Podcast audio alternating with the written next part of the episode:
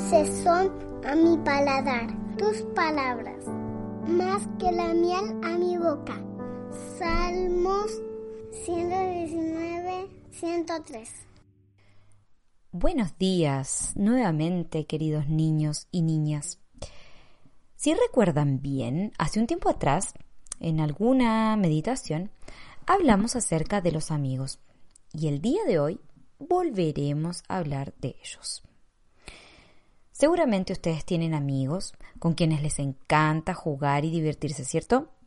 Y claramente, por las circunstancias en las que estamos pasando debido al coronavirus, no han podido verlos, así que aprovecharemos esta oportunidad para considerar algunas cosas importantes con respecto a la amistad.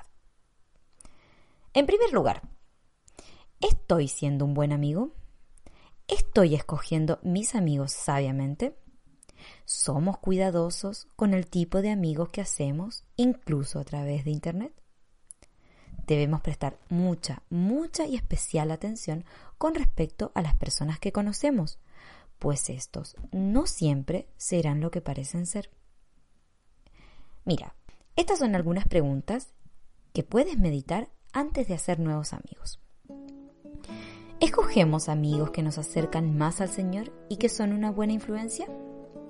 El que anda con los sabios se hará sabio, pero el que se junta con los necios sufrirá daño. Proverbios 13:20. ¿Oramos por nuestros amigos? ¿Oramos con nuestros amigos? Oren unos por otros. Santiago 5:16. ¿Edificamos a nuestros amigos y los animamos a hacer lo que el Señor Jesús quiere que hagamos?